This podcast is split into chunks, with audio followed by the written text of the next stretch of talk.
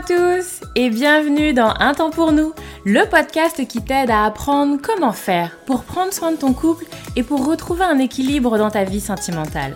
Moi c'est Lucie, je suis thérapeute de couple et avec ce podcast j'ai vraiment envie de dépoussiérer les croyances qu'on a autour des relations sentimentales. Ici tu vas voir, on parle sans filtre, sans tabou, mais aussi sans jugement et toujours toujours avec bienveillance. Donc, retrouve-moi sur ce podcast toutes les semaines si c'est compliqué dans ton couple ou si ça va, mais que tu as envie de l'entretenir et de le booster un peu. Dans tous les cas, tu es au bon endroit, alors installe-toi, on est parti. Bonjour à tous, j'espère que vous allez bien. Je suis très contente de vous retrouver aujourd'hui pour un nouvel épisode du podcast où on va se parler attirance. Attirance pour euh, un autre partenaire, une autre partenaire. Et j'avais déjà fait un épisode là-dessus. Je vous renvoie donc à l'épisode numéro 23 où euh, c'était un épisode au niveau de l'attirance, mais plutôt un peu centré sur soi. En gros, quand je suis moi attirée par quelqu'un d'autre, est-ce que je dois m'inquiéter ou pas, etc. etc. Euh, voilà, donc j'avais fait tout un épisode là-dessus, je vous laisse aller voir si ça vous intéresse, c'est l'épisode 23. Euh, aujourd'hui, j'aborde l'attirance, mais sous un autre prisme, qui va être euh, des gens qui vont être dans au secours, au secours, mon partenaire est attiré par quelqu'un d'autre.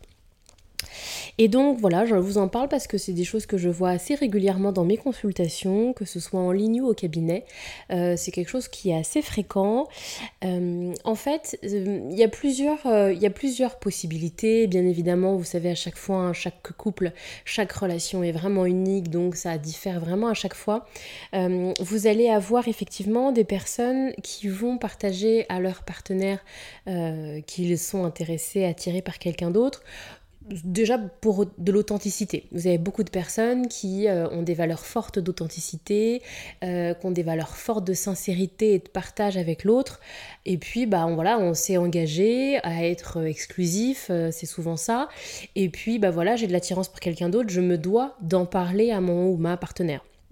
Donc voilà, des gens qui sont authentiques, sincères et qui veulent pas vivre euh, dans le manchon, dans le mensonge, dans la cachotterie, etc. Donc ça, ça va être une raison pour laquelle c'est abordé.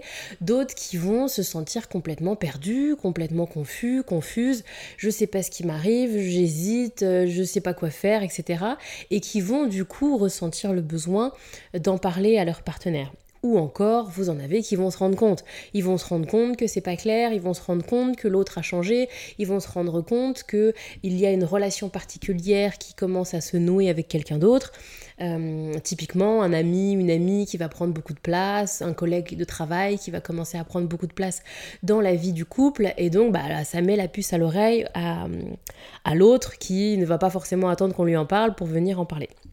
Bref, donc ça arrive et puis euh, je vais également avoir des personnes qui euh, vont être sûres de l'attirance mais où il s'est rien passé, c'est-à-dire bah voilà, on consulte parce que euh, mon partenaire ou ma partenaire a de l'attirance pour quelqu'un d'autre, sans passage à l'action, sans adultère, mais parce que bah ça, vient un peu enquiquiner le couple, cette troisième personne, quand bien même il n'y a pas de passage à l'acte, et puis d'autres où il va y avoir eu un passage à l'acte, où il va y avoir eu un début d'une relation avec quelqu'un d'autre, et pour autant, bah voilà, je me retrouve attirée par deux personnes, je me retrouve avec deux relations, j'ai été infidèle, et euh, oh, mon Dieu, qu'est-ce qu'on fait ça? Donc c'est un peu ce genre de, euh, de, situation que rencontrent les couples que je peux euh, accompagner. Et donc j'avais envie effectivement de venir vous en parler de manière un peu générale, même si, bah, comme je le dis à chaque fois, hein, ce que je vais travailler avec chaque couple va être unique en fonction de ce qui se rencontre eux, de leur histoire de vie et de ce qu'ils ont envie de mettre en place. Mais il y a quand même des grandes idées qui se retrouvent dans souvent euh, les, dans les relations que, je rencontre. Donc effectivement, j'avais envie de vous en parler dans l'épisode. Alors déjà, effectivement, euh, il y a des choses à nuancer. Moi, c'est ce que je commence toujours à, faire, c'est-à-dire pour la personne qui se sent attirée par quelqu'un d'autre, de venir mettre des mots là-dessus. Je vous renvoie à l'épisode 23 donc, que j'avais fait là-dessus, parce que parfois, effectivement, eh bien, euh, on s'inquiète rapidement de, bah voilà, je ressens de l'attirance pour quelqu'un d'autre. Et quand ça nous est jamais arrivé, il y a des couples comme ça, où effectivement, bah, je me mets en couple avec quelqu'un et je me sens corps et âme complètement dévouée à mon partenaire de vie, et c'est l'amour de ma vie, et oh là là, je suis ultra amoureuse, et oh là là, je ne vois que lui, je ne regarde même pas les autres hommes, etc., etc. Et puis, je sais pas moi, un an ou dix ans après, peu importe, et ben là, il y a quelqu'un, un collègue, un ami que je vais trouver attirant et qui va du coup me, faire me questionner, me faire avoir des doutes, etc. Bref, je vous refais pas l'épisode 23, je vous renvoie vers cet épisode-là si c'est des choses qui vous parlent. Mais déjà, du coup, je vais commencer à, déblayer à ce niveau-là. Est-ce qu'on est juste sur une petite attirance qui n'impacte pas grand-chose, qui est juste comme ça, parfois surprenante parce que jamais ressentie, et que voilà, donc Déjà, j'essaye de, euh, de, voir si on n'est pas là-dessus, sur juste une pensée comme ça de désir pour quelqu'un d'autre qui n'engage pas grand-chose. Bien souvent, les couples qui me rencontrent, qui viennent me consulter, c'est que c'est pas juste ça.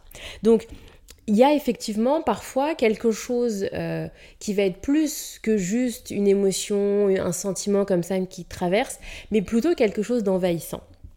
Et puis, si on est sur quelque chose avec un couple exclusif, avec l'idée d'un engagement mutuel exclusif, alors effectivement, il peut y avoir quelque chose, vous savez, qui va venir être envahissant, presque obsédant, parce que inaccessible. Euh, cette collègue de travail, cet ami euh, pour qui, comme ça, je ressens du désir, de l'envie, et bah, du coup, je suis euh, fidèle à mon partenaire, ma partenaire, et donc, bah, du coup, elle, cette personne est inaccessible. Et donc, il peut y avoir un agrandissement, enfin ça prend une ampleur de fou. Mon, petit désir, ma petite envie de oh là là, cette personne-là, je ressens de l'attirance, ça peut monter en épingle et en faire un gros truc parce que c'est inaccessible. Et de la même manière, un enfant à qui tu présentes un bonbon, non, tu ne le manges pas, bon, et eh ben tout de suite, ce bonbon est euh, extraordinairement bon, j'en ai envie de fou, alors que si je te disais tu peux le manger, il serait juste un bonbon. Mais là, cette personne-là qui est inaccessible parce que j'ai un engagement de fidélité envers mon partenaire, alors tout de suite, ça va venir nourrir des fantasmes, etc., etc., etc. Et donc, vraiment, il y a des fois quelque chose de l'ordre de l'obsession. Des gens qui viennent me consulter en me disant, bah voilà, je, je suis en couple, mais mon collègue, mon ami, mon voisin, je pense à lui, je pense à elle tous les jours, ça m'obsède, ça m'envahit, je sais que je ne dois pas, je sais que j'ai dit que j'étais fidèle, etc. Mais ça m'envahit, je y pense tous les jours. Donc il y a vraiment souvent quelque chose comme ça, monté un peu en épingle, qui prend des proportions. Euh, et c'est pour ça que du coup, effectivement, souvent les gens consultent, parce que ça prend des proportions ultra importantes, et du coup, c'est compliqué de se dépatouiller de ça.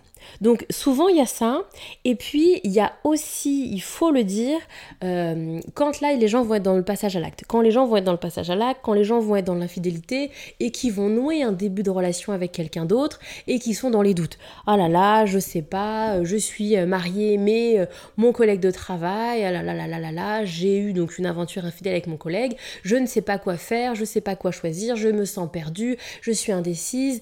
J'ai beaucoup d'attirance pour mon collègue, avec mon collègue c'est extraordinaire, c'est exceptionnel, c'est des papillons dans le ventre, etc. Avec mon mari ça fait X temps, il n'y a plus de papillons, c'est moins exceptionnel, etc. Dans ces moments-là, j'attire aussi l'attention du couple et de la personne qui consulte sur le fait qu'on compare deux choses qui ne sont pas comparables. On compare une relation nouvelle souvent, une relation euh, infidèle qui va être une relation un peu cachée, un peu euh, avec une forme d'excitation, avec quelqu'un que je ne vois pas forcément au quotidien, avec quelque chose du secret, du mystère, bref, il y a tout un tas de trucs émotionnels qui se rajoutent euh, et j'ai pas les tracas du quotidien, de t'as pas sorti la poubelle et, et, qui va chercher le petit à la crèche avec, avec mon amant. Vous voyez, avec mon amant, c'est effectivement des relations le plus souvent, hein, encore une fois, euh, qui vont être dévouées au plaisir, au désir, à la sexualité, à de l'émotionnel, à de la tendresse, etc., etc. Alors que ma relation officiel va peut-être avoir ça, mais va être aussi teinté de nos tracas du quotidien, de nos petites difficultés, euh, voilà, de, la vie courante, et qui vont venir parfois un peu griser. Et puis si ça fait quelques années, alors forcément il y a moins de waouh, il y a moins de mystère, il y a moins de découvertes, voilà. Et donc c'est important de se le dire. Quand on est comme ça dans des hésitations, eh bien d'être au clair sur ce qu'on compare. Et comparer les débuts d'un amour euh, et d'une relation sur le côté avec les X années de ma relation officielle, bon, c'est pas forcément très fair play et c'est une comparaison qui a pas forcément... Euh, comment dire ça, qui est pas juste. Enfin, vous voyez, c'est comparer deux choses qui ne se comparent pas. Donc, il y a aussi souvent ça qui va venir comme ça alimenter le mais euh, mon Dieu, je suis attirée par quelqu'un d'autre, je sais pas quoi faire, je suis perdue, je suis confus, je suis confuse. C'est qu'effectivement, il y a ce truc de la comparaison. Donc, voilà ce que j'amène dans moi, ce que je rencontre. Et j'avais envie de voir avec vous deux points importants. Souvent, quand les personnes, elles sont comme ça attirées par quelqu'un d'autre et qu'elles ont euh, une envie d'être authentiques et sincères, alors je viens le dire à l'autre. Et puis je viens le dire à l'autre et puis voilà. Et puis je m'en arrête là. Et j'attire votre attention parce que je pense que c'est pas forcément toujours très correct de s'en arrêter là. Et j'attire votre attention sur ce mécanisme-là qui est humain Hein, ne, blâmons pas les gens, c'est humain, mais à un moment, il faut aussi pousser chacun dans ses responsabilités. Je m'explique. Si effectivement je me sens, euh, ou mon partenaire, on va plutôt faire à l'autre sens, mon partenaire vient me voir, bah voilà, euh, mon collègue de travail m'attire, nanani, nanana, je ressens euh, du désir pour mon partenaire ou ma partenaire, voilà, je, je suis authentique et sincère et j'ai pas envie de mensonge entre nous, donc je te le dis. Et et donc, là, c'est intéressant d'aller chercher le positionnement de votre partenaire. Et donc, quoi, en fait? C'est quoi qui décide? C'est quoi qui prend comme décision?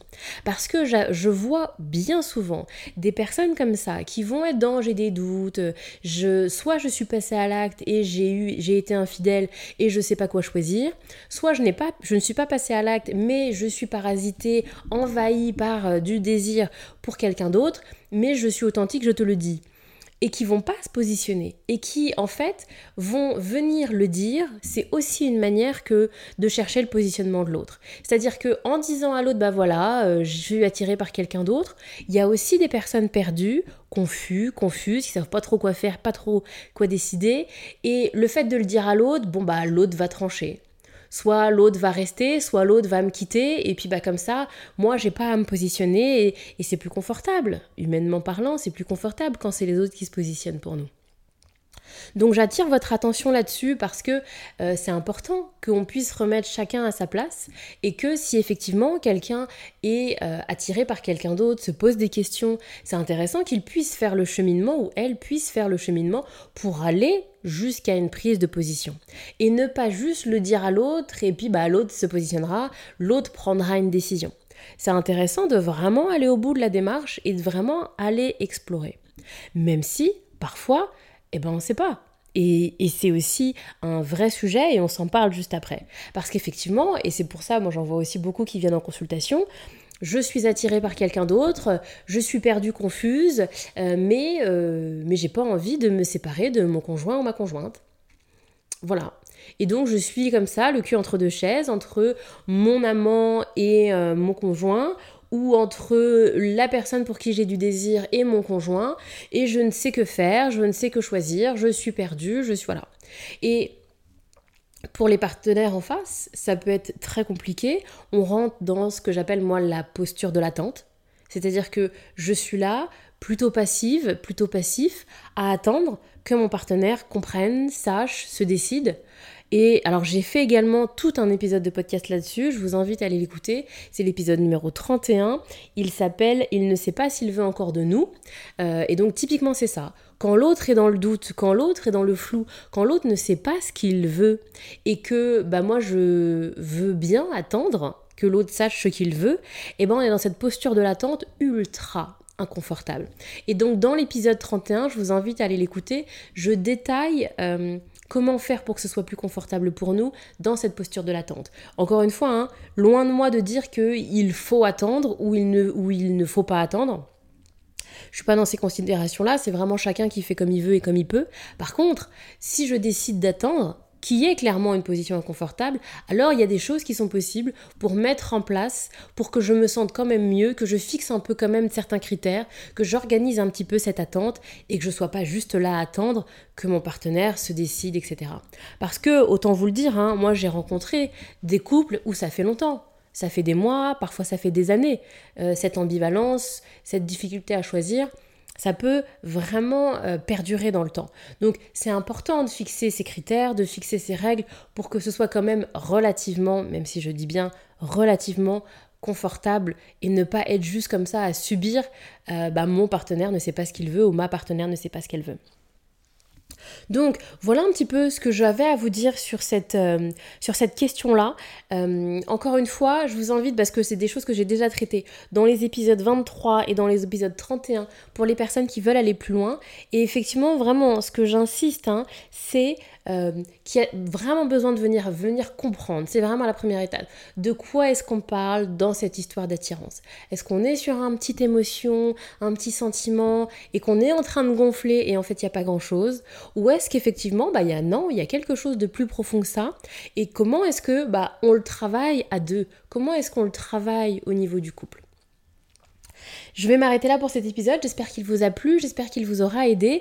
N'hésitez pas à me faire des retours, à partager l'épisode autour de vous et je le dis pas souvent, mais il faut que je le dise de plus en plus. N'hésitez pas également à venir noter le podcast. Vous pouvez le noter sur Spotify, Deezer ou Apple Podcast. Et sur Apple Podcast, vous avez la possibilité aussi de mettre un petit avis ou un petit commentaire. N'hésitez pas à me mettre un petit commentaire si le podcast vous plaît. Et puis voilà, je vous dis à très vite, à bientôt pour un nouvel épisode du podcast.